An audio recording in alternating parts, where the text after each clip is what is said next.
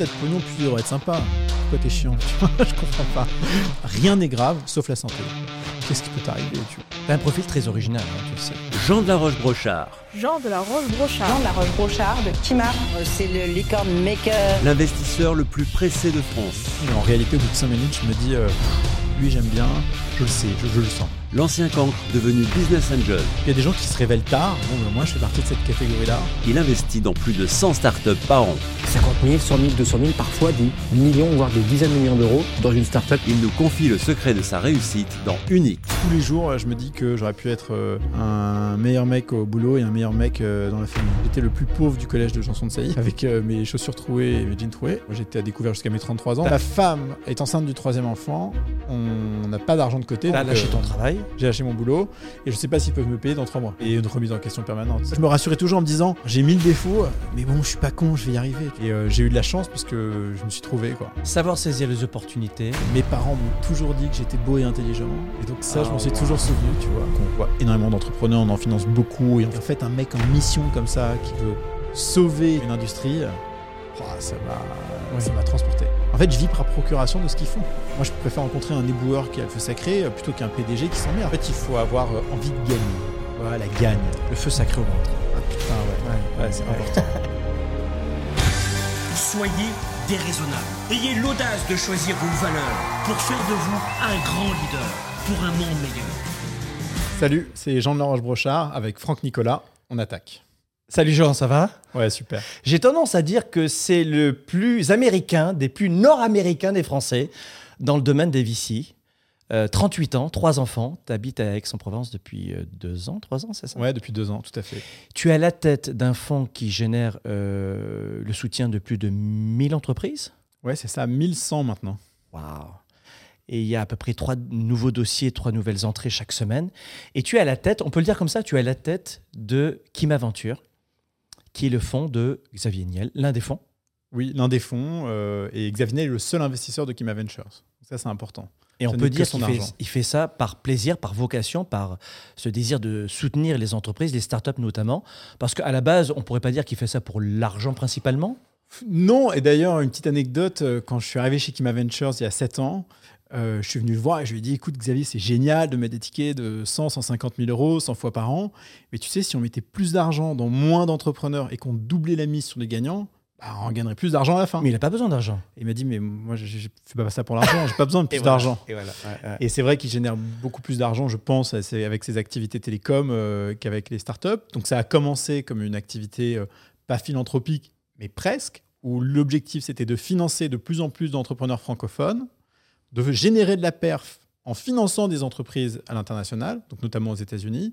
Et puis au fur et à mesure, le nombre d'entrepreneurs francophones s'est beaucoup amélioré, a beaucoup augmenté. Et depuis 2018, on ne finance que des entrepreneurs francophones de la tech partout dans le monde. Quel âge ont tes enfants? Ils ont 12, 10 et 8. Est-ce que tu sais ce que tes enfants répondent euh, à l'école quand on leur dit qu'est-ce qu'il fait ton papa? Et je ne sais pas. euh, je ne sais pas, mais comme j'ai mon bureau entre la chambre des parents et la chambre des enfants, et qui m'entendent souvent euh, en call, à part me dire que mon accent en anglais est terrible, euh, souvent ils me disent alors, tu as investi dans quelle entreprise aujourd'hui?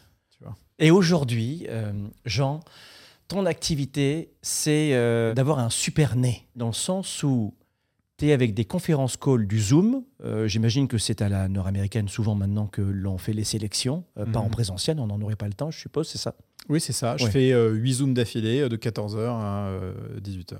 Et du lundi au vendredi? Lundi, mardi, jeudi, vendredi, je garde le mercredi pour les urgences. Donc c'est des gens qui t'écrivent, euh, ton réseau et puis, euh, et puis des Beaucoup le, réseau, démarchages. beaucoup le réseau, un peu de gens qui nous écrivent, et puis parfois des boîtes qu'on voit passer dans des articles, etc. Et donc on les contacte pour essayer de leur parler. Et vous êtes trois dans l'équipe, toujours? que trois dans l'équipe, ouais. Ouais, c'est incroyable cette histoire. Et ça veut dire que c'est vous qui choisissez de partir en aventure ou pas. En sachant que dans ce métier-là, je suppose que les trois quarts perdent de l'argent sur 5 ans, 10 ans. C'est un- C'est à peu près ça les ratios, comme, les ratios nord-américains. ouais. Ouais. Et, mais on finance pas le succès, nous on finance le progrès. Nous, Ouais, on investit des tickets de 100 à 150 000 euros dans des boîtes qui sont très très jeunes. Donc de toute manière, par défaut, il est beaucoup plus facile de planter sa boîte que de la réussir, tu vois. C'est volontaire de, faire des- de, de mettre des petits tickets comme ça? Écoute, c'est un play statistique, investir 15 millions d'euros par an euh, dans 100 boîtes. Tu sais que tu es capable de rendre euh, 30, 45, 60 millions, 100 millions d'euros à la fin. Alors que si on avait fait la même chose avec des tickets d'un million, je pense que je, je tremblerais un petit peu plus de temps dans mon coucher, tu vois. J'aimerais que celles et ceux qui nous écoutent en ce moment, notamment beaucoup d'entrepreneurs, comprennent le parcours de Jean. Et vous allez voir, son parcours, il est juste incroyable. Il est très organique, je trouve. Jean, euh, il a Bonne 10 ans. définition, ça. Euh, ouais, c'est marrant. Ouais. Jean, il a 10 ans. Et puis finalement, euh, il habite à Paris. On pourrait penser, d'aucuns pourraient penser que Jean a eu un- une enfance super lisse, pas une enfance difficile, pas une enfance d'enfant gâté. C'était une enfance euh, traditionnelle. Papa, maman, au bout d'un moment, se séparent. Mhm. Euh, Il n'y a pas d'esclandre. euh, on vit chez l'un, on vit chez l'autre. Tu te sens pas forcément malheureux. Maman t'offre des fois un paquet de cigarettes quand tu es en cinquième. Exact. Et puis euh, finalement, tu te dis bon, va falloir que je trouve un boulot. Tu as un côté introverti, Ouais. finalement, Ouais. Euh, qui te rend parfois antipathique alors que c'est juste de la gêne? C'est exactement ça. Et l'origine de ça, je pense que c'est le divorce de mes parents parce que 15 jours avant que ma mère nous annonce qu'ils allaient divorcer, j'avais dit à mes copains d'école, mais devant toute la classe, mes parents, ils s'aiment trop, ils divorceront jamais. Donc en fait, ta plus grosse conviction, tu la pousses comme ça devant tout le monde et 15 jours plus tard, tu reviens et tu as l'air d'un con parce qu'en fait, tu avais tort, quoi, tu vois. Et ça, c'est assez, euh, c'est assez marquant. Donc j'étais déjà un peu introverti et les profs disaient toujours à mes parents, euh, votre fils, il est dans la lune, quoi. Ouais. Et donc, euh, ça m'a pas aidé, je crois. Est-ce que tes enfants le sont aussi? Mon aîné, ouais, il est dans la Oui, lune. dans la Lune aussi. C'est étonnant. Non, pas du Pas tout. vraiment. Et c'est hyper rassurant d'ailleurs. C'est marrant parce que tu n'es pas un homme d'écrit encore aujourd'hui. Non. Mais tu as ton organisation. C'est-à-dire que tu dis souvent à l'école, moi je ne prenais pas de notes, juste trois notes et puis un dessin sympa à côté. J'en prends toujours pas. c'est vrai. Ouais.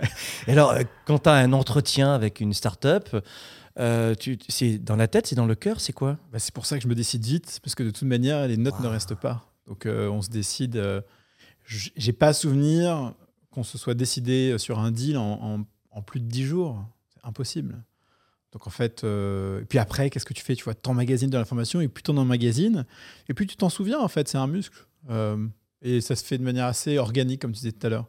Mais j'ai jamais vu Xavier prendre de notes non plus. hein. Tu as un profil très original, hein, tu le sais. Oui, mais aussi parce que le, le cours des événements a fait que les choses se sont bien goupillées. Donc aujourd'hui, on peut dire ça. Tu sors pas de grandes écoles, d'universités prestigieuses, Pas du tout. et aujourd'hui, euh, tu gères un fonds de quelques centimes quoi à l'année. Ouais, mais hum, il y a des gens qui se révèlent tôt dans la vie. Tu vois, ils passent leur bac avec succès, ils font des super études, ils savent ce qu'ils vont faire et puis ils réussissent. Tu as des gens qui, à l'inverse, en fait, font de super études et en fait ne se trouvent jamais. Ça, je trouve ça honnêtement euh, hyper triste et assez euh, difficile. Et puis il y a des gens qui se révèlent tard. Bon, ben, moi, je fais partie de cette catégorie-là. Et euh, j'ai eu de la chance parce que je me suis trouvé, quoi. Est-ce que c'est de la chance? C'est comme c'est des mots qu'on utilise. Est-ce que c'est de la chance comprends. Ouais, ouais. Un manque de confiance en toi aussi. Ouais, bien sûr. Et une remise en question permanente. Oui, on le voit. Mais tu, tu- tu as une, une vraie honnêteté. Oui, et je suis assez direct, assez honnête et assez sensible aussi. Pas méchant, mais direct. Non, jamais méchant. Oui. Mais toujours très direct. Et puis de temps en temps, euh, tu as besoin que ce soit direct parce que tu as besoin que, que les gens soient impactés par ce que tu leur dis. Et c'est dans cet état d'esprit que tu arrives dans le monde du travail. Et on a quel âge quand il se passe quoi? Donc moi, je redouble ma seconde. Je passe le bac à l'oral, j'ai 19 ans. C'est la Je- troisième que tu as redoublé ou la seconde la seconde. Ah, je pensais que c'est la troisième. C'est pareil. Ouais. je m'en souviens pas des deux classes de toute manière. Donc, euh, parce que ça change. Euh, et du coup, je passe le bac que j'ai à l'oral euh, tout juste. et je vais à l'université. Je redouble ma troisième année d'université. Et je suis diplômé en 2008. J'ai euh, 25 ans, donc tardif. Et j'avais fait un master de management stratégique international, un nom pompeux qui veut rien dire.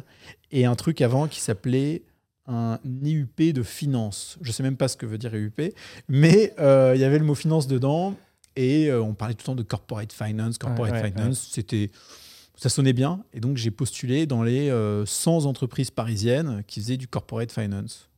J'ai eu deux entretiens, un à la Société Générale. euh, bon, euh, T'avais vraiment pas envie, on voit. oui, puis j'ai plein de mecs qui me sont passés devant. euh, Ouais, et, voilà. et un autre dans une boîte qui s'appelait Avenir Finance. Euh, c'est le seul entretien que j'ai eu qui, qui m'a donné mon stage, début 2008. euh, et qui, à l'époque, faisait de l'introduction en bourse de boîtes, ce qu'on appelle small cap, donc des boîtes qui font entre 10 et 50 millions d'euros de chiffre. Qui n'ont aucun intérêt d'ailleurs à ce côté en bourse, c'est complètement stupide. Mais on leur vendait le fait que c'était bien pour l'image, que c'était carré parce qu'ils publiaient leurs chiffres, parce qu'il y avait de la liquidité secondaire, ce qui n'existait pas, euh, etc., etc. Et c'est au moment où la crise des subprimes euh, enfin, explose, on est à six mois de la fermeture de Lehman Brothers, c'est- une calamité. Et la boîte dans laquelle je suis, on est 15 dans le département corporate et, et securities, ce qu'ils appelaient. Et six mois après, on est 4. Trois managing directors et moi. Parce que comme je venais d'arriver, je bossais comme un malade. Je n'étais pas cher.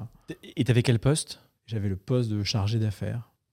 Voilà. Qui veut tout dire et absolument rien dire. Oui, oui, c'est comme Et euh, donc si tu faisais consultant. euh, bah, Consultant. J'aidais euh, les entrepreneurs à préparer leur business plan, euh, leur Et présentation. ça, tu l'avais appris où, ça? Euh, Je l'ai appris sur, sur le C'est pas, dans tard, ce- c'est pas dans ce master que t'as fait? Ah non, non, bah, je l'ai appris avec mes boss là-bas.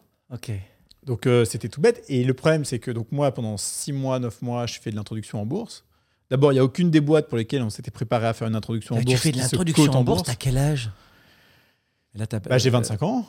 Putain, mais c'est un truc de fou, ça. Oui, mais c'est une introduction en bourse de, de boîtes, tu vois, je te le répète, qui, n'ont- qui ne devraient pas s'introduire en bourse. Et les docs de, de- que tu donnes à l'AMF, tu vois, l'autorité des marchés financiers, c'est des documents dont 90%, c'est ennuyant à souhait. C'est juste parce qu'il faut euh, parler des risques, parler du marché. En fait, tu remplis des feuilles de papier, tout ce que j'aime, pour avoir un truc qui à la fin qui fait 250 pages, pour que ce soit suffisamment épais pour faire sérieux. Mais tu lis ça, et ça n'a ça n'a aucune substance. Tu peux Hmm. pas te décider sur un deal en regardant euh, les 250 pages. mais ce que tu es en train de me dire, c'est que j'avais pas forcément de mérite à faire ce, ça Aucun au début. Non, tout le monde peut le faire. Oui. oui. Ouais. Mais tu avais une fin qui arrivait d'où? Parce Euh, que tu étais un petit peu bordélique, tu le dis, euh, un manque de confiance, un peu introverti. Euh, Il y a plus d'un qui, euh, qui pourrait être broyé par le système scolaire, par le regard des autres, par cette incapacité de dire je peux le faire, avec le fameux syndrome de l'imposteur. Mais j'ai pas le sentiment que tu l'as éprouvé, ça. Alors, il y a deux trucs. Le premier, c'est que mes parents m'ont toujours dit que j'étais beau et intelligent. Et donc, ça, je Ah, m'en suis toujours souvenu, tu vois. Et c'est con, hein. Mais mes profs disaient toujours Jean, il est dans la lune, mais il est vraiment intelligent. Et donc, moi, je, je me, tu vois, je me rassurais toujours en me disant Bon, j'ai mille défauts, mais bon, je suis pas con, je vais y arriver, tu vois. Et euh, je savais que j'avais un bon esprit de synthèse, que je comprenais vite les choses, et donc euh, que ça allait m'aider par la suite. Et puis ensuite, euh, j'ai toujours été terriblement optimiste. Donc tu, tu connaissais ta, un peu plus ta valeur, tes talents, ton potentiel, même s'il y avait un petit manque de confiance en soi? Complètement. Ah, waouh, intéressant. Et l'autre truc, c'est que comme moi j'étais dans des écoles, donc ma mère, sœur Marie, avec un garçon qui habitait dans le 16e, donc nous on déménage dans le 16e, donc j'étais le plus pauvre du collège de Janson de Sailly à l'époque, avec euh, mes chaussures trouées et mes jeans troués. Et euh, Est-ce que tu veux dire parce que dans la famille, il n'y avait pas trop d'argent à ce moment-là? Non, il n'y a jamais eu d'argent. Oui. Ouais. Tu sais, moi, On, je suis- on- on aurait tendance à dire que dans les, les- les noms de famille à particules, de génération en génération, on arrive Oui. à, à s'en sortir. Oui, mais comme c'est des gens qui n'ont pas appris à travailler, on a plus été habitué à dilapider l'argent ou à le garder euh, farouchement, mais tu vois, sans que ça s'effrite trop, plutôt qu'à prendre des risques et à le faire fructifier. Nous, on est la génération où la génération de mon père, c'était la génération où il y avait déjà plus, plus- il y avait plus de thunes déjà, c'était fini. Euh, Papa était dans la restauration. en fait, à Il l'origine, était il était, dans les startups. Il bossait pour une boîte qui s'appelait Excel Vision, qui était en compétition avec Macintosh pour créer un ordinateur personnel. C'était une boîte française avec euh, tous les travers qui ont fait que ça n'a pas fonctionné. Mais donc c'était fascinant. Et ensuite, il avait voulu monter un logiciel de compta. Et puis au moment du divorce, quand il a rencontré euh, sa nouvelle femme, ils ont ouvert un restaurant. C'était en 95, donc il y a longtemps maintenant. Le profil de papa, c'était quoi? C'était un scientifique, un cognitif, un Marketeur. rationnel? Marketeux. Ouais. Un mec, tu le mets dans une salle, euh, il se fait copain bon avec tout le monde, euh, tout Ouais. le monde l'adore, il fait des blagues, il est hyper à l'aise. Je me rappelle quand il a fait le discours de mariage pour mon frère, il avait rien préparé et pff, juste il a un talent naturel extraordinaire. Et donc là, tu, tu es chez, euh, chez Avenir Finance, et puis à un moment donné, et tu vas nous dire au bout de combien de temps, j'en sais rien, tu, euh, tu crées euh, Canicap. Ouais, alors en fait, Avenir Finance, c'était janvier 2008, je rentre en stage. Mars, il m'offre le job qui démarre en juin. Septembre, il se sépare de 11 personnes sur 15 dans ce département. Le groupe au total fait 200 personnes. Et puis, on attaque les levées de fonds. Donc, on arrête les, les cotations en bourse, parce qu'il n'y a plus de cotations en bourse. Et euh, les managing directors me disent on va aider des entrepreneurs à lever de l'argent. C'est là que je rencontre mes premières vraies startups.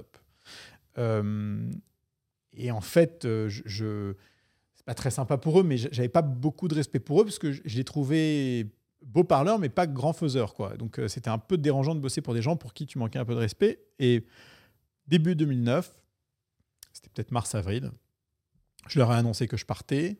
J'ai négocié une rupture conventionnelle et en juin, je me suis associé avec une des personnes qui s'était fait virer euh, précédemment et on a monté euh, Canicap, qui était une structure où on faisait de la levée de fonds, euh, un peu d'introduction en bourse si c'était nécessaire. Lui était plus âgé que moi, il doit avoir 5-6 ans de plus que moi, Guillaume. Donc pour celles et ceux qui nous écoutent, tu étais un chasseur de financement. Oui. Et tu étais payé à la commission sur les financements que tu avais trouvés pour les Exactement. entrepreneurs. Voilà. Tout à fait ça. Lui rapportait les deals, parce qu'il avait un bon réseau. Et moi, j'essayais de les exécuter au mieux avec son aide. Pour Avec l'expérience que tu avais avant. Exactement. Ok. Super pragmatique. Hein. Ouais, tout, ouais, tout simple. Et puis euh, l'envie de gagner, quoi, tu vois. Ouais. Tu l'avais, tu l'as encore en toi, ça? Ah, moi, toujours. Il y a deux trucs qui me tiraillent toutes les semaines. C'est euh, est-ce que Xavier est content et est-ce que je gagne des deals, quoi? En clair, c'est est-ce que je suis aimé, est-ce que je suis efficace? Ouais, complètement. Ouais. Ouais. Besoin de reconnaissance énorme chez Oui, moi. bien sûr, on, on le sent. ouais. Mais ce ce qui n'est pas forcément négatif quand c'est euh, quand c'est pas quelque chose qui dirige dans l- la direction opposée à ce que tu veux. Il faut le dompter. Ouais. Et donc là, on est en 2010 ensuite. Donc on est en tu- 2010. Euh, ouais. De 2010. Et là, tu rencontres Pascal Mercier. Improbable. Donc ça, c'est un premier mentor ou pas?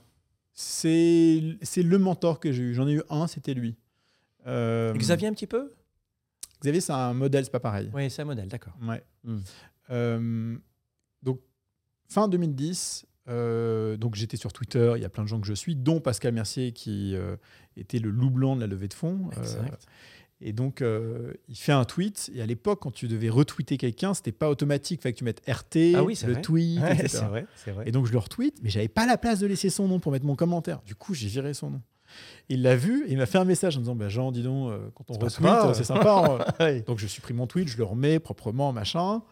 Et il me dit, bah, un de ces jours vient de parler de tes levées de fonds. Ouais. Et on s'est rencontrés en, juin, en janvier 2011. Et il m'a dit, qu'est-ce que tu veux faire? Je lui ai dit, bah, je veux que le numéro 1 m'embauche, donc il faut que tu m'embauches. Il m'a dit, écoute, je termine un gros deal, dès que j'ai fini, je t'appelle. Savoir saisir les opportunités, puis ne pas avoir peur de demander. Oui, puis il y a toujours une question de timing. Tu sais être là au bon endroit, au bon Ouais. moment avec les bonnes personnes. Ouais, c'est important. Le timing, c'est très très vrai dans l'entrepreneuriat et c'est très vrai dans les choix de carrière aussi. Et moi, j'ai beaucoup de gens que je croise dans ma vie qui me disent Ah, je veux changer de job, je veux faire autre chose. Et je leur dis Mais arrêtez de absolument vouloir passer de tout au tout. Il y a peut-être un rebond à faire entre les deux. Moi, je le raconterai après, mais c'est ce qui s'est passé avec The Family. Il faut pas chercher euh, le prochain gros truc. Peut-être qu'il y a un petit truc entre les deux qui te permet de rebondir pour aller chercher ton gros truc. Quoi. Et donc, euh, mais bon, Pascal, ça s'est bien fait. Et donc, je l'ai rejoint, c'était euh, juin 2011. Et après, de fil en aiguille, finalement, après ce premier mentor, euh, ou ton seul mentor, tu vas rencontrer un certain Xavier. Pas tout de suite. Pas tout de suite, ouais. Non, parce que avant, donc moi mon rebond, c'est qu'en mars 2013, donc un an et demi après avoir rencontré Pascal, j'en avais marre de faire du, du, du, ba- du sell side, c'est-à-dire accompagner les entrepreneurs à la vente. Est-ce que tu faisais quoi à côté de Je faisais de la levée de fonds aux côtés de oui, Pascal. oui.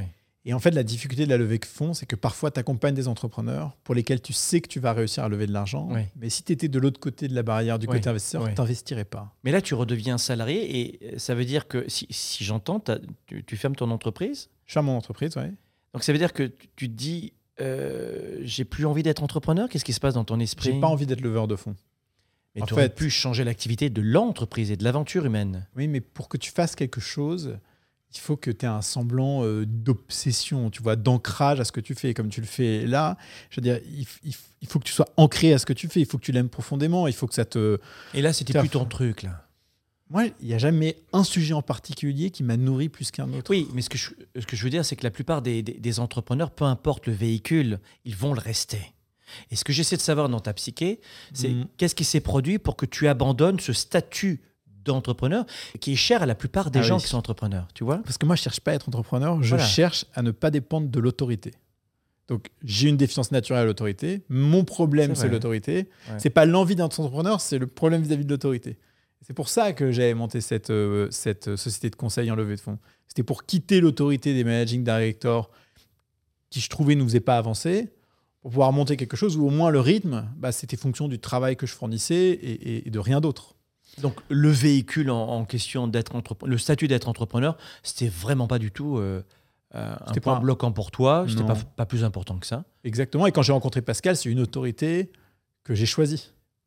Tu vois, c'est un mentor que j'ai choisi. Et la première fois qu'il m'est tombé dessus sur un truc que j'avais mal fait, je me rappellerai toujours. On était sur une présentation, il me dit des choses, il dit oui, je sais, oui, je sais. Il me dit mais Jean, mais putain, mais arrête de dire que tu sais.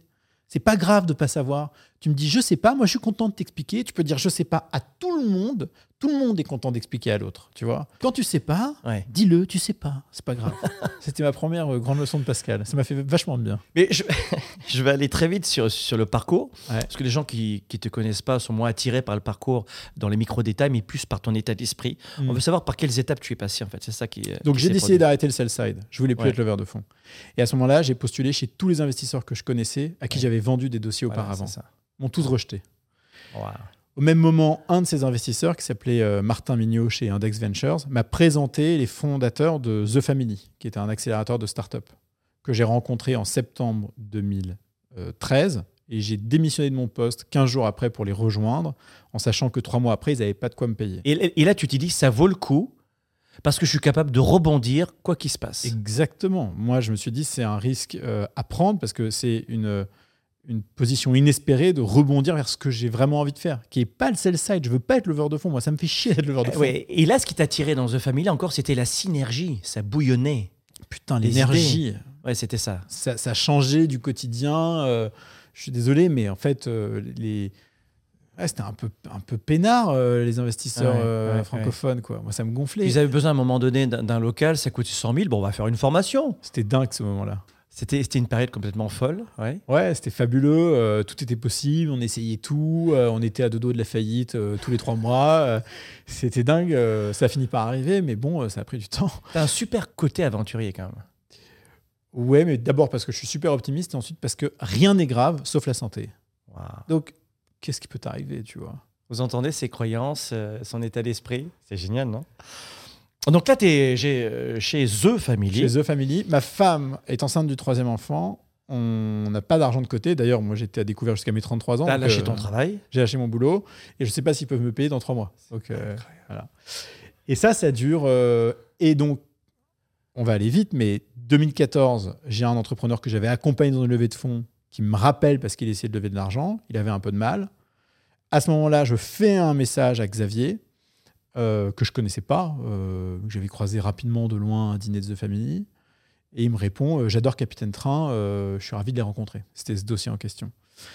Et en fait, au même moment, la personne qui s'occupait de Kima Ventures était en train de quitter Kima et il me l'avait dit. Et donc, ça, c'était mi-2014. À ce moment-là, je me dis c'est maintenant. C'est c'est maintenant de pouvoir construire la relation avec Xavier, de lui envoyer des deals de temps en temps, de montrer que je suis là, sans être pushy pour autant, et les choses se feront de manière organique ou elles se feront pas. Et c'est bien tombé parce qu'en janvier 2015, il a proposé qu'on se rencontre. Là, c'était un modèle, pas un mentor. Modèle, ouais. D'accord. C'est quoi la différence entre les deux? Le mentor, euh, Xavier ne donne jamais de leçons. Ok, Mais à l'époque, tu le connaissais pas de toute manière. Oui, il m'en donne toujours pas. Xavier, c'est un garçon qui fait confiance, qui pose beaucoup de questions pour. C'est plus un coach en fait, indirectement, Il a posé une question mentor. pour, pour faire travailler. Exactement. Ouais, ouais. Et tu sais bien que c'est comme ça que tu fais progresser les gens, quoi. Un petit peu, je sais. Ouais. un petit peu. ouais, Ouais. ouais. Donc, euh, ouais. Non, puis Xavier, il a un profil à ne pas parler pour rien dire. Oui, et en même temps, il teste plein de choses tout le temps. Parce que plus il teste, plus il a d'informations qui remontent et plus il peut faire ses choix. Donc, euh, Est-ce que son parcours t'a inspiré? Euh, pas spécialement. Pour quelle raison? Euh, parce que c'est pas le genre de. Parce, parce que je sais pas, je n'ai pas été spécialement sensible. Moi, ce qui m'a inspiré, c'est, c'était son énergie, c'est le fait qu'il soit hyper approchable, c'est la capacité d'un mec qui pèse euh, plus de 10 milliards à être attentif à ce que tu lui dis pendant Mais- plus de 15 secondes. Là, tu as un gars que tu connais pas. Ouais. Tu connais pas son énergie. Et Ouais, attiré par lui. Il, Alors ré- il répond à mes emails tout de suite. Oui, mais à la rigueur, euh, allez, si l'abbé Pierre est encore vivant, il répondra à ton email. Tu vois ce que je veux dire C'est peut-être dans 15 jours. je sais pas. Non, mais, tu vois, mais j'y vais de façon empirique. Ouais. Euh, je fais un peu l'avocat du diable, mais euh, qu'est-ce qui t'a attiré chez cet homme? Parle pas d'énergie, puisque euh, tu le connaissais pas. Donc, c'était quoi le truc? Qu'est-ce qui s'est produit là? Tu t'es dit quoi? Hum, C'est un homme d'influence, un homme de relation un- Si c'est pas le parcours, c'est quoi? Ce qui est sûr, c'est que quand j'ai décidé de lui envoyer Capitaine Train, je lui ai envoyé en me disant lui, il va comprendre. Ok. Et c'était un, un deal, une opération que j'avais essayé de présenter à tous les investisseurs et tout le monde m'avait recalé. Alors que je croyais énormément dans cet entrepreneur. Hmm. Et c'est une boîte qui a très très très bien réussi. Donc je sais pas pourquoi, mais j'ai- senti que euh, il allait comprendre. Et donc euh, et sa réponse a été à l'image de ce que je pensais de lui. Et après il a rencontré l'entrepreneur et puis il a fait le deal et puis j'ai continué à lui envoyer des opérations. Et euh. quand tu en parles ici, tu en parles avec émotion? ouais parce que c'est quelqu'un que que j'admire par son pour plein de raisons. Quelques-unes? Euh, approchable. Pour de vrai, c'est quelqu'un qui se rend approchable systématiquement et c'est pas le cas de beaucoup beaucoup beaucoup de leaders. Oui. Euh, et en fait, je l'ai écrit, mais je vais le dire parce qu'elle est importante cette histoire. Un jour, on prend son, son avion privé, c'est pour donner du contexte, hein, Oui, oui. pour aller de Paris à San Francisco. On arrive à San Francisco, il avait deux jours de meeting, j'avais deux jours de meeting. Je retourne euh, dans l'avion euh, le jour d'après. J'arrive un peu avant tout le monde. Je m'installe dans l'avion. Euh, et lui m'envoie un texto en me disant Je passe chez In and Out, qui est une chaîne de, de burgers américaine, un peu à la McDo, quoi. Enfin, non, pas à McDo, faut pas déconner. Est-ce que je te prends un truc? Donc, je lui demande un double-double. Il arrive dans l'avion, euh, 10 minutes plus tard, ou 20 minutes plus tard, je sais plus. Il me donne mon burger et le burger est chaud. Je dis Ah, le burger est chaud, c'est cool. Et la personne qui était avec lui me dit Bah oui, il a attendu de terminer le sien pour faire la queue pour commander le tien. Waouh. Bah ça, tu peux pas l'inventer. Je comprends. Et ça définit très bien le personnage, tu vois. C'est quelqu'un qui a réussi euh, au-delà des espérances de, tu vois, de- d'un grand sûr. nombre Bien sûr. et qui, euh, Garde cette humanité. ouais, de la simplicité. euh, et puis, je sais pas, il est marrant, il est joueur, il est curieux de tout, il aime prendre du risque. Des gens qui sont capables de, de mettre toutes les cartes tapis sur la table, quoi. Dans l'entrepreneuriat. Je sais pas, j'ai croisé beaucoup d'entrepreneurs qui avaient, euh, qui avaient très bien réussi en, met- en faisant tapis Oui. qui sont exécrables aussi, tu vois. Mhm. Ouais. C'est et peut-être aussi parce qu'il y a une espèce de revanche sur les autres à prendre, je sais pas, mais c'est assez désagréable. Je veux dire, plus t'as de pognon, plus tu devrais être sympa. Pourquoi t'es chiant, tu vois? Je comprends pas. Mais est-ce qu'il- il y, a, il y a un truc qui est sympa aujourd'hui parce que tu travailles avec Xavier évidemment, mais tu pourrais, euh, des deux côtés, tu pourrais à la fois euh, te vendre ailleurs et aller dans d'autres entreprises et être mieux payé, comme il y a des gens moins payés qui pourraient prendre ton boulot. Qu'est-ce qui, se- qu'est-ce qui se passe en ce moment sur le sens de ton travail qui fait que tu restes à ce poste? Euh, Les gens me disent qu'est-ce que tu fais après Kima Ventures? Et oui, oui. En fait, il n'y a rien parce que peu importe ce que je veux faire, si je vais en parler avec Xavier, euh, dans 99,9% des cas, il va me dire bah vas-y, fais-le. Et il n'y a aucun problème, il est chaud pour tout. Donc en fait, c'est pas c'est pas une question de, de après Xavier ou au-delà de Xavier, parce qu'en fait, Xavier c'est le c'est le c'est l'élément. euh, donc tu vois, euh, si j'ai le moteur, il est le fuel et inversement. Donc en fait, ça se complète très bien. J'ai Pour quelle, raison limite. il, pour quelle raison il t'a choisi, toi? Je ne sais pas, mais ce que je peux Et dire, si tu savais? Et ce que je sais, c'est qu'à l'époque, j'avais fait un article euh, qui parlait de l'ambition des entrepreneurs francophones, où je disais, mais en fait, la BPI, au lieu de mettre des milliards et des milliards et des milliards partout, elle filerait euh, un million d'euros euh, comme ça à l'aveugle à 1000 boîtes, ça marcherait à la fin, tu vois. Et en fait, c'était très aligné avec l'approche de Kima. Donc, euh, je pense que ça a résonné chez lui. Et ensuite, Xavier, c'est quelqu'un qui se décide en deux heures sur tout. Je lui ai présenté un garçon qui s'appelle Benedetto, qui est maintenant le patron de Free en Italie, de Iliad. Ça fait quelques années maintenant. Il l'a embauché en deux heures. hein. Hmm, Le mec, il a un poste énorme. hmm. Donc, il se décide vite. Xavier, il fait confiance à son instinct. Et puis, quitte à se planter. Personnellement, je pourrais pas faire ton travail. Mais vraiment pas. Euh, pour plein de raisons. Mais euh, ce qui m'intéresse, moi, c'est pour quelle raison tu kiffes ton travail? J'ai besoin de diversité. J'ai aucune obsession particulière. Tout m'intéresse tout le temps. Donc, il y a des gens qui sont fatigués par cette approche qui est qu'on voit énormément d'entrepreneurs, on en finance beaucoup. Et en fait, c'est un, une espèce de bordel ambiant permanent. Oui, oui. Et moi, j'adore, en fait. Ça me... Et puis, il y a un- la reconnaissance, euh, elle, elle naît aussi de l'efficacité. Parce que plus tu fais de choses, plus les gens sont reconnaissants. Absolument. Et donc, moi, ce besoin de reconnaissance, je le nourris en faisant plein de choses avec Kima et, et avec nos fonds d'investissement tout le temps. Et euh, Parce que pour caricaturer, 400-500 demandes par semaine, mm, euh, trois entretiens par jour, 30 minutes, oui, non. Oui, non. Et je répète la même chose le lendemain. Alors, il est où le truc qui. Je, je caricature. Ouais, hein, T'as raison, c'est très bien. Mais moi, à chaque fois que je rencontre un entrepreneur, ce qui me fascine, c'est pourquoi. Par téléphone, tu veux dire Ouais. Ou sur Zoom Ouais, sur Zoom. Genre, pourquoi tu fais ça Qu'est-ce qui t'a fait démarrer ça Avec qui tu t'es associé Pourquoi tu t'es associé avec ces gens-là C'est quoi ta secret sauce à toi Pourquoi tu vas gagner Pourquoi maintenant Euh, Quelle connerie t'as faite Qu'est-ce que t'as réussi Où est-ce que tu vas C'est quoi ton ambition Qu'est-ce qui t'attire dans ces questions et dans ces réponses bah, C'est de voir une passion que moi, j'ai pas pour euh, une- un sujet comme ça. Moi, ma passion, c'est ces entrepreneurs-là. J'ai pas de passion particulière. Ma passion, c'est ces gens-là. C'est ce qu'ils me racontent. En fait, je vis par procuration de ce qu'ils font. Waouh Et, c'est... je trouve ça fabuleux, tu vois. Comment on choisit Comment tu choisis? Euh, D'abord, un, tu choisis à l'instinct. Donc, euh, a posteriori, je vais te dire euh, tout ce à quoi je pense qui me permet de décider. Mais en réalité, au bout de cinq minutes, je me dis, euh, lui, j'aime bien, ou elle, j'aime bien, ou lui, j'aime pas, elle, j'aime pas. Tu vois, je le sais, je, je le sens. C'est le fait de voir autant d'entrepreneurs tout le temps. Tu vois, c'est une mécanique qui commence à être rodée. Moi, ce que tu appelles l'instinct, j'appelle ça l'expérience. C'est exactement ça, tout à fait. Ouais. Ouais, je suis d'accord. Ouais. Mais et donc après, si tu veux être un peu plus pragmatique, il y a trois éléments importants qui sont la vision, l'apprentissage et l'exécution. Donc, euh, est-ce que je sais où je vais? Est-ce que je me donne les moyens? Est-ce que euh, j'exécute avec euh, ces moyens-là quoi? D'ailleurs, tu sais ce que j'ai tendance à dire à, à nos entrepreneurs qu'on coach on leur- Je leur dis souvent sans la fin, c'est la fin. Tu es d'accord?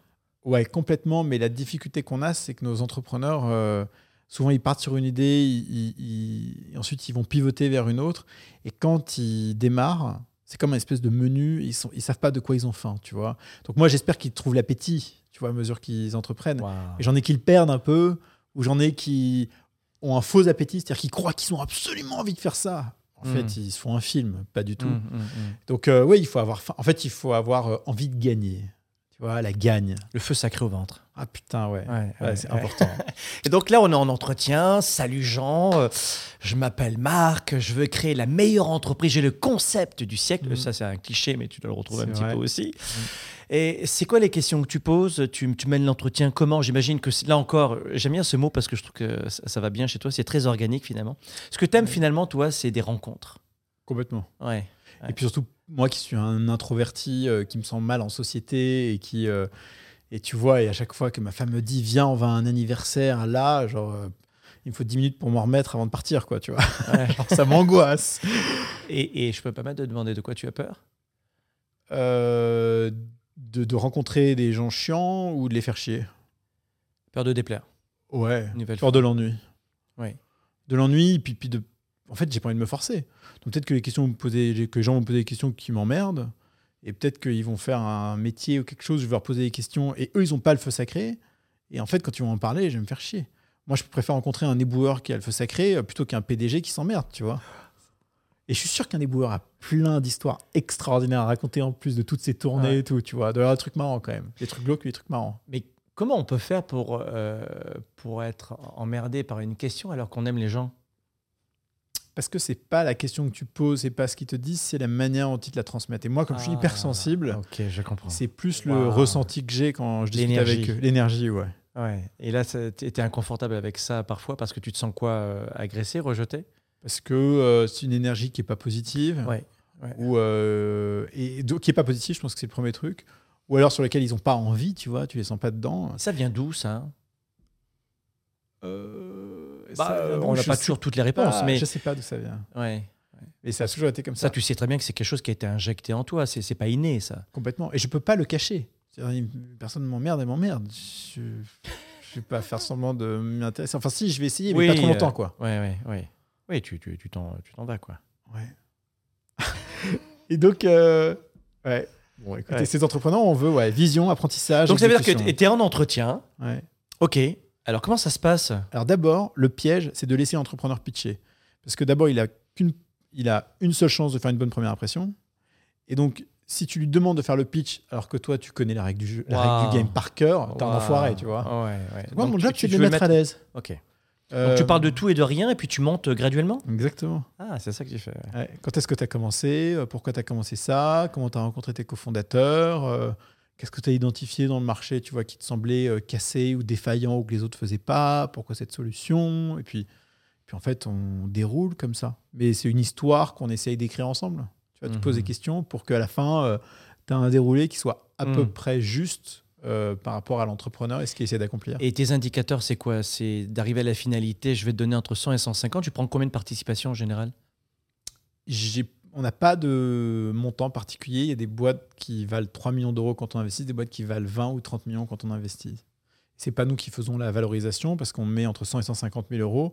Et c'est des boîtes qui souvent vont lever 1 million, 1 million et demi, euh, 2 millions, 3 millions, 5 millions d'euros. Donc il y a d'autres investisseurs qui font la valorisation pour nous. Et là, tu les rediriges peut-être vers des business angels qui peuvent, pour le coup, les conseiller peut-être, parce que c'est pas ce que tu Je fais. peux toi. pas, j'ai pas le temps. Ah, waouh. Ok, ouais, c'est ça. Est-ce que dans. Donc là, on est dans la sélection. Et en live, il a sa réponse ou finalement vous. Quasiment en live. Vous laissez une petite chance de- Une fois sur deux. Une fois sur deux. Et Là, quand ce vous- matin, je viens de Florence. Donc, je suis à l'aéroport. J'ai un call à 11h. Je passe la sécurité. Je mets mes AirPods dedans. Je reprends mes AirPods. Je reprends le call. Bah, 20 minutes après, euh, l'entrepreneur, elle avait 200, ses 200 000 euros sur la table. Quoi. Euh, tu vois. Et là, dans ce cas de figure, qu'est-ce qui t'a plu? L'énergie incroyable. L'expérience de la fille. L'énergie. Euh, L'équipe qu'elle a créée. L'idée qu'elle a. Ça me parle pas trop. J'aime pas trop. Mais elle, elle va faire un truc, c'est sûr. Et si c'est pas celle-là, ce sera l'autre.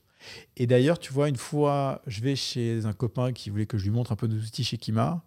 Et je fais un call de 15 minutes avec un mec qui faisait de la bouffe fraîche pour chiens, tu vois, livrée chaque semaine aux États-Unis. Pareil, putain, super énergie, hyper carré. Et euh, t'aimais pas le secteur Ouais, mais il y avait une slide où il y avait la bouffe pour chiens qui faisait. Ça avait l'air super appétissant. Je me dis, un mec Tiens, qui fait de la bouffe pour chiens, ça te donne envie Ouais, Il y a un truc. Du coup, on a mis euh, 150 000 euh, dollars et on a récupéré euh, 3 millions et demi, tu vois. c'est génial. C'était dingue. D'ailleurs, ça me fait penser à une anecdote. Pour celles et ceux qui nous écoutent en ce moment, on donne des anecdotes pour vous ayez un petit aperçu du, du leader qui est en face de moi aujourd'hui. Euh, Il y a une application qui, qui fait du ticketing, qui fait de la billetterie, qui s'appelle Vice. Et c'est rigolo parce que euh, à la base, euh, Jean, euh, il en voulait pas de cette application, ça lui parlait pas. Pas du Et aujourd'hui, c'est l'un des plus beaux fleurons euh, de, de ton portefeuille, quoi. C'est la boîte donc Dice, D-I-C-E. Dice, la- oui, Dice. Qu'on confond facilement avec Vice parce Oui, que les logos oui, sont, pas, très, Dice, sont pas Dice, très loin. Mais on... c'est la boîte dans laquelle on a investi le plus d'argent et dans laquelle j'aurais.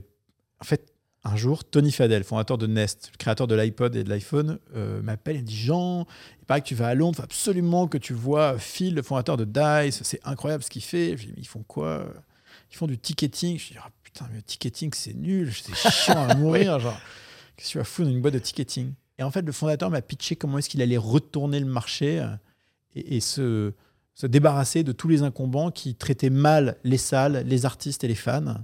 Et en fait, un mec en mission comme ça, qui veut sauver, tu vois, une industrie, oh, ça m'a Oui. ça m'a transporté. Je, su- je suppose que la pandémie a été fatale pour cette entreprise où tu as dû remettre au pot, j'imagine? En fait, euh, donc euh, on est confiné. 15 jours après, on avait le board. Premier board, je crois que les 10 premières minutes, ce que je dis à tout le monde, c'est euh, nous, on remet de l'argent tout de suite maintenant pour arrêter de se poser cette question-là du côté de l'argent, pour que la boîte se repositionne d'un point de vue stratégique et opérationnel pour faire face à la crise. Ouais. Surtout qu'on voit quelles sont les opportunités qu'on peut saisir pendant que les incombants qui sont Ticketmaster et autres, parce que eux, ils ont des milliards et des milliards de, de dettes, de trucs, ils sont Mmh, dans une ouais, position ouais. qui est beaucoup plus risquée que celle de Dice. Mmh, Donc c'était une opportunité géniale. Et en fait, remettre de l'argent à ce moment-là, et on a levé de l'argent auprès d'autres investisseurs au même moment, ça a permis euh, bah, à la boîte de prendre des parts de marché à New York, à Londres, Incroyable. à Ibiza. Et si tu veux, c'est une boîte qui est passée euh, pré-pandémie de. Ils faisaient, euh, je ne vais pas dire de bêtises, euh, 30, 40 millions de volume un, par un an. milliard, là? Ils sont presque un milliard. Ouais, Ouais. c'est un truc. de- Ouais, C'est une vrai. belle histoire. hein. Une belle histoire. C'est vraiment une belle histoire. Euh, Aujourd'hui, dans, euh, dans, dans tous les dossiers que tu refuses, est-ce qu'à la fin d'une journée, tu te dis Hmm, euh, c'était pas évident aujourd'hui? Est-ce que tu mets des, des- des noms, des parcours, des familles et des destinées derrière tes noms? Non, pas du tout. Les gens sont responsables euh, du fait qu'ils me contactent et ils contactent 100 autres investisseurs au même moment. Ouais, Je ne suis responsable de rien. L'entrepreneur est responsable du tout. Euh, nous, on leur donne euh, une chance et notre job, c'est d'être efficace, sympa euh, et d'avoir les mots justes quand Ouais. ils ont besoin de nous. Que ce soit des mots qui soient agréables ou pas. hein. Oui, oui, absolument. Et dans, dans ce doux recul de- des émotions, est-ce qu'on pourrait dire aujourd'hui que on est dans une situation où euh, tu as fait un choix de famille de vivre dans le sud de la France et de travailler à Paris? Comment tu arrives à faire ce, ce doux mélange entre euh, ce que tu es délibérément Mm. passionné, hein, on peut pas en douter, mais on, on doit retrouver la- le même respect, la même, le même engagement dans la famille. Parce que quand on fait une chose, on le fait partout. Ouais. Donc c'est certain que tu dois être un très bon papa engagé et un mari. On a du travail, tu sais, c'est difficile. Moi, Oui, j'ai c'est- un- Ça s'appelle de l'humilité. Mais, mais de manière générale, comment tu, tu, tu, tu fais ce tango euh, famille-travail? Parce qu'il y a beaucoup d'hommes et de femmes qui sont comme toi en ce moment. Mm. Et comment ils gèrent euh, Euh, bon, d'abord, euh, et ça, c'est pas de l'humilité, c'est une confession, c'est que c'est pas facile, tu vois. Moi, je- tous les jours, je me dis que j'aurais pu être euh, un meilleur mec au boulot et un meilleur mec euh, dans la famille, tu vois. Donc, et le jour où tu penses que tu es un bon papa, un bon mari et un bon mec au boulot, tu as un problème. Parce que c'est que. Parce qu'on n'est jamais à la perfection. Donc, cette remise en question permanente, elle Ah, est la perfection, c'est le niveau le plus bas des attentes de l'être humain parce qu'elle n'existe pas. Ouais. Mais on peut dire je suis un bon papa. On peut le dire sans pour autant tomber dans la flagornerie et se reposer sur ses lauriers. Oui, mais tu vois, moi j'ai un degré d'attention euh, qui est assez limité. Euh, quand mes enfants me parlent de certains sujets qui, qui me passionnent pas ou qui m'attirent pas, c'est un effort surhumain pour moi de faire attention à ce qu'ils me disent. Et de temps en temps, euh, tu vois, j'ai ma fille qui a montré un truc, puis j'ai pensé à autre chose, parce que je viens d'arrêter de bosser. Ma femme me regarde et me dit Jean, ta fille veut te montrer un truc, tu vois. Et donc il faut que je reprenne ses yeux parce qu'elle a besoin, tu vois, de mon regard pour ça. Et donc. euh, et donc, c'est, c'est, ouais, c'est pas parfait. Mais moi, tu vois, je m'emporte Ouais. avec mes enfants de temps en temps. Alors, j'en ai jamais mis de claque, mais tu vois, mais ouais, je, mais il, est- il- il m'arrive de dire à mon fils, putain, tu me fais chier là. Genre, ça fait quatre fois que je te demande de faire un truc, c'est quand même pas compliqué, bordel. Donc, euh, tu te recules, et puis après, tu vas voir ton fils, tu dis, non, mais franchement, euh, chérie, à chaque fois, c'est la même histoire, tu vois. Tu répètes le truc, et il te Ouais, et, ouais, et dit oui, oui. En plus, c'est celui qui est dans la lune, donc je sais, c'est le même que le mien, tu vois. euh, je sais qu'il est dans la lune. Mais limite, il faudrait que je m'assoie, que je lui mette ses chaussures à sa place, et que je lui dis, bon, chérie, c'est bon, on y va.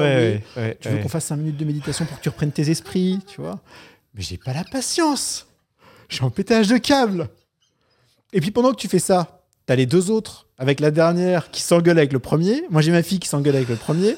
Ça se met sur la gueule, c'est injouable. Injouable. Tu sais, j'ai encore une, une anecdote. Je, je vis une partie de l'année à Miami et j'ai un copain qui, euh, qui, est- qui est un euh, Français de, de France et euh, qui dit à son adolescent Écoute, là, t'as pas eu de bonne note à l'école, un pré-ado exactement, 13 ans, le gamin, et il lui dit Écoute, t'as pas de téléphone portable pour deux jours.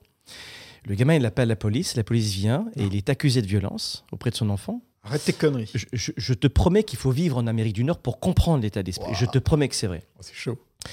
Euh, non, non, mais c'est- un truc de fou. Et euh, la police lui dit ne refaites plus cela, parce que ça, c'est condamné par notre pays, monsieur. euh, J'entends votre accent français. Euh, parce que la prochaine fois, c'est la prison directe, c'est votre enfant rappelle et que c'est avéré. Extraordinaire. Alors, tu vois qu'on a un petit peu loi, euh, on- est dans des extrêmes là, où quasiment eux, ils n'ont pas le, sentiment d'enlever euh, l'autorité des parents, mais c'est ce qu'ils font en fait. Euh, Ouais. Et après, tu vois, je lis une histoire dès qu'ils me le demandent tous les soirs. je les couche, je suis là pour tous les dîners, pour tous les repas.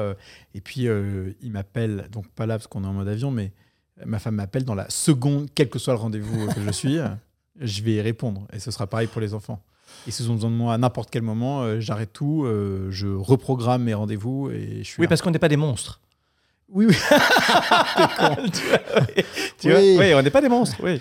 Euh, D'ailleurs, tu as, écrit un livre qui s'appelle Human Machine. ouais. Euh, pour quelle raison tu as écrit ce livre? J'ai écrit ce livre parce que c'était un truc qui me trottait dans la tête et que j'arrivais pas à m'enlever de la tête. Il fallait absolument que je l'écrive. C'était d'une douleur. euh, Il fallait s'organiser pour expliquer comment s'organiser? Et en fait, c'est ça. Parce Ouais. que bon, moi qui n'ai jamais pris de notes de ma vie, tu vois, me dire que j'allais écrire un livre, c'est quand même un comble. C'est con. Et donc, ce que j'ai fait, c'est que je me suis bloqué euh, cinq semaines euh, dans une petite maison à Los Angeles euh, avec vue sur la plage. Le matin euh, de 6h du mat, j'écrivais mon bouquin jusqu'à 14-15h. Puis je reprenais mes emails, je me couchais, je recommençais comme ça pendant cinq semaines, Wow. tous les jours. Donc je l'ai écrit. Alors c'est vraiment débile, mais je l'ai écrit en anglais. Du coup, j'ai fait traduire en français. Du coup, il a fallu que je reprenne la version française parce que j'arrivais mieux à m'exprimer en anglais. Donc ça a été un peu compliqué pour le sortir. Et surtout, j'ai vu tous ses défauts, mais ça avait été tellement douloureux, je voulais pas le reprendre, quoi. Donc je me suis arrêté là. C'est une belle histoire. Hein Écoute, c'est une chose de faite. Et Ouais. euh, comme il y a beaucoup de choses que j'ai commencé et que j'ai pas postérité. terminé, bah là, celle-là, je l'ai terminée, tu vois. Pour notre Jeannot postérité. Exactement. Exactement. Euh, Jean, Il y a des entrepreneurs qui t'écoutent un petit peu en ce moment parce Mhm. que euh, on a un reach environ de 10 millions de personnes par mois avec tous nos médias sociaux confondus. Et euh, c'est certain qu'il y a des gens qui se posent euh, cette question finalement. De ton point de vue, euh, l'entrepreneuriat, c'est acquis ou inné? Il y, a des, il y a des facteurs, c'est-à-dire que tu apprends à être entrepreneur. Je sais pas, il y a certains traits de caractère. Il faut que tu vives avec, tu vois. Si on est, t'es pas obsédé à l'idée de faire ta boîte, bon bah, tu vois, ça, je vais pas te l'apprendre. Moi, par exemple, jamais, jamais je serai entrepreneur. Si tu veux me forcer à être entrepreneur, je vais l'être. Tu l'as été. Je l'ai été, mais Et c'est pas ton truc. non, c'est pas mon truc. On a senti, ouais. Donc euh, oui, est-ce que je peux l'acquérir? Oui. Est-ce que c'est intelligent d'acquérir? Non, c'est complètement con. Faut pas que je le fasse, tu vois. Je suis pas très bon. Donc oui, ça peut être tout peut être acquis. Ouais. Mais parfois, il y a des gens qui méritent pas ou qui devraient pas être entrepreneurs, qui sont bien meilleurs ailleurs. Donc la question, c'est est-ce que tu dois être entrepreneur plus que est-ce que ça peut être acquis? Parce que bien sûr que ça peut être acquis. Quelles sont les qualités d'un entrepreneur selon toi? D'un entrepreneur qui, tu sais, t'en rencontres, euh, c'est c'est 400, 500 demandes par semaine. Ouais. 3, 4 entretiens par jour, plusieurs fois par semaine.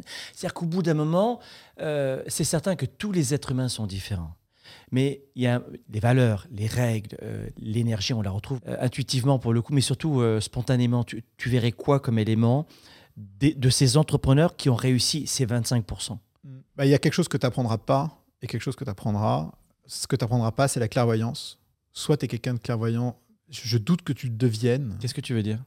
Clairvoyance, c'est la capacité à comprendre les choses telles qu'elles sont et pas telles que tu te les imagines. quoi. C'est hyper important d'arriver à, à donner du sens à ce qui t'entoure, aux gens que tu rencontres, aux situations dans lesquelles tu es, pour pas te mentir à toi-même, pas mentir aux autres. De l'honnêteté, tu veux dire? C'est une forme d'honnêteté intellectuelle, ouais.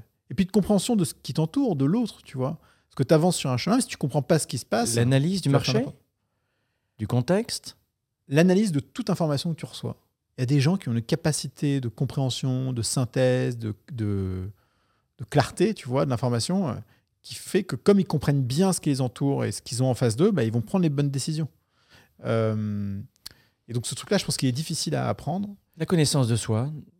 Ça va avec la clarté. Ouais, ouais. Hmm. Tout ça, Mm. c'est... Et qu'est-ce que tu en penses quand je dis euh, à, à nos étudiants participants que l'entrepreneuriat comme le leadership, entrepreneurship, leadership, c'est la même chose, euh, ou la capacité de réussir sa vie en sachant que chaque être humain a une définition de la réussite, ça Mhm. veut tout dire et rien dire, c'est 80% de psychologie et 20% de stratégie. Qu'est-ce que tu en penses? Euh, définis stratégie. Stratégie, c'est la mécanique, le comment faire, le comment investir en bourse, comment monter un joint venture, comment embaucher, euh, comment faire son marketing, sa vente, ses, re- ses ressources humaines, etc. La mécanique. Ouais. Et le reste, c'est la psychologie à 80% de toute réussite. Je sais pas. Mm. Je, je sais pas du tout. C'est-à-dire que les, les- les 80% d'apprendre à faire ton métier, Jean, je, je- don't get me wrong, mais d'apprendre à faire ton métier, euh, je laisse deux ans à quelqu'un pour le maîtriser, ton métier. Ouais, tout à fait, tu as raison. Pour la mécanique. En revanche, Exact. ce fameux pif que tu appelles l'intuition, j'appelle cela un- des, des- des soft skills, du savoir-être, qui, ça, c'est de l'ordre de la psychologie. Alors, c'est 80%, c'est un Lego. Euh, ou c'est plutôt euh, comme si tu avais 10 blocs euh, de couleurs et c'est les bonnes couleurs qui s'emboîtent. Tu vois. On a chacun nos 10 couleurs et en face, tu as des blocs. Il faut pas que tu te gourdes de ce que tu vas faire. Ouais, si tu t'emboîtes dans le mauvais truc, Ouais.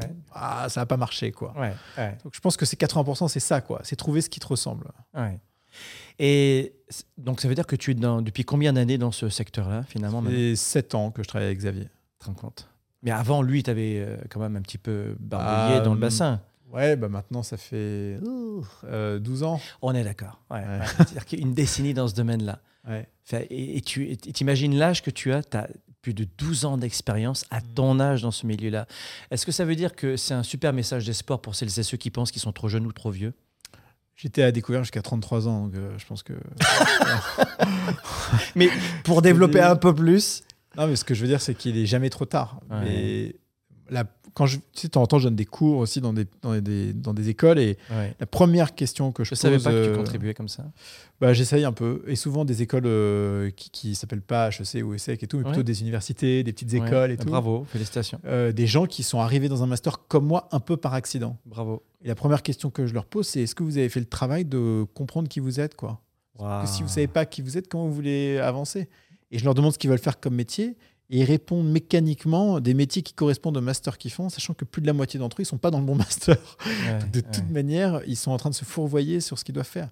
Donc, euh, se comprendre soi-même, c'est le, c'est- c'est l'élément numéro un. Si tu as pas ça, ça sert à rien d'avancer parce que tu cours dans le vide ou dans la mauvaise direction. Se connaître et se comprendre? Oui. Et avec awareness, avec clairvoyance, tu vois, la difficulté, c'est qu'il y a des gens qui essayent de se comprendre, de progresser, mais en fait, ils se font un film en permanence. La plupart des gens ont tendance à vouloir compenser leurs faiblesses, ce qui est un immense tort. Il faut mettre son énergie sur ses talents, déjà les connaître, donc euh, de la clairvoyance, connaître ses talents, et on peut juste maintenir ses, ses défauts. Mais surtout, qu'est-ce que tu en penses là-dessus, toi? Les défauts, ils s'atténuent un petit peu. Moi, je suis bordélique, je le serai toute ma vie. Ouais. Je suis, euh, je, je suis pas concentré ou tu vois, je le serai toute ma vie. Et en fait, je me crée des espèces de routines pour essayer de, de les atténuer un petit peu. Mais les défauts, ils sont là et c'est aussi ça qui fait qu'on est, on a du relief. Si t'avais pas de Ouais. défauts, t'aurais pas de relief. Qu'est-ce que tu pourrais donner face à la caméra comme, comme conseil à celles et ceux qui aujourd'hui doutent dans leur carrière, leurs affaires, qui pensent une nouvelle fois, quelle que soit l'excuse, trop vieux, trop jeune, trop diplômé, pas assez diplômé, trop petit, trop grand, euh, trop nord-américain, trop européen, trop ceci ou pas assez cela, qu'est-ce que tu pourrais leur dire sur cette traversée de leur désert de Gobi finalement, où ils sont dans un tunnel et ils n'en voient pas la sortie? Il faut pas rester seul. En fait, la problématique quand on fait face à des difficultés, c'est qu'on a tendance à se renfermer.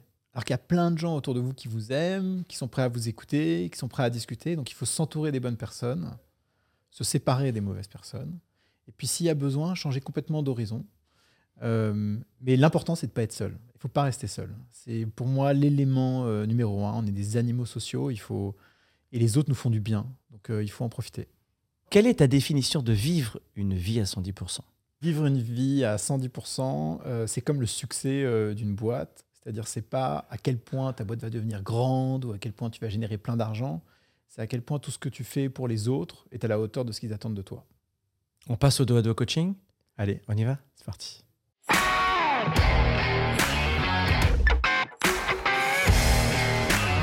Et c'est notre petit à dos coaching, Jean Prêt Je sais pas. Sur une échelle de 0 à 10, quel est ton niveau de bonheur aujourd'hui? 10 étant le maximum. 9 et demi. Ton plus grand regret? J'en ai pas. Ta plus grande réussite Ma famille.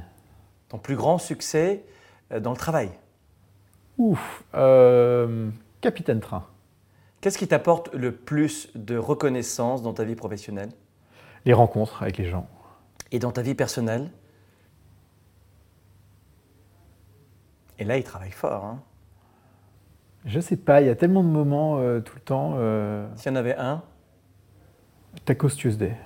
waouh Là, tu viens de vivre euh, 20 jours euh, en Italie, à Florence, avec ta famille, alors que tu es au cœur d'un travail euh, rude qui demande Oui. beaucoup d'énergie et beaucoup de temps. Pour quelle raison tu as malgré tout fait ce voyage? Euh, parce que ça se tente. Je sais pas, tu vois, ma, ma femme m'a dit c'est la fin des cours, c'est pas encore la cohue, on y va. Je lui ai dit c'est pas très pratique en ce moment. Elle m'a dit on s'organisera. Je lui ai dit ok. Et puis on s'organise et ça a l'air de fonctionner. Et moi de toute manière je veux ni décevoir ma famille, ni décevoir mon boulot. Donc euh, tant que j'arrive à combiner les deux, c'est bon. Qu'est-ce que cette femme dans ta vie t'apporte? Tout, la stabilité, euh, c'est mon ancrage. Est-ce que tu penses que c'est un peu cliché évidemment, derrière un grand chef, il y a toujours une grande dame? Bien sûr, sans elle je suis rien. Sans elle, tu ne ferais pas quoi? Je ferai rien. Je, je- je me chercherai encore. Ce que tu détestes le plus, La mauvaise foi. ton plus grand ennemi, Je suis tellement optimiste, si tu veux, il n'y a pas grand-chose qui me touche. Quoi.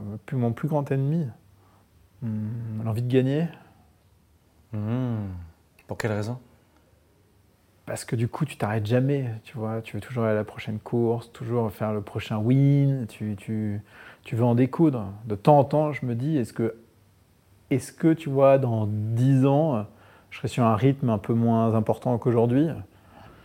Bah, euh, J'en doute. Ou alors, il va falloir que je compense avec autre chose. Est-ce qu'il y a un risque de vivre à côté de toi et de ne pas apprécier suffisamment l'instant présent, notamment en famille?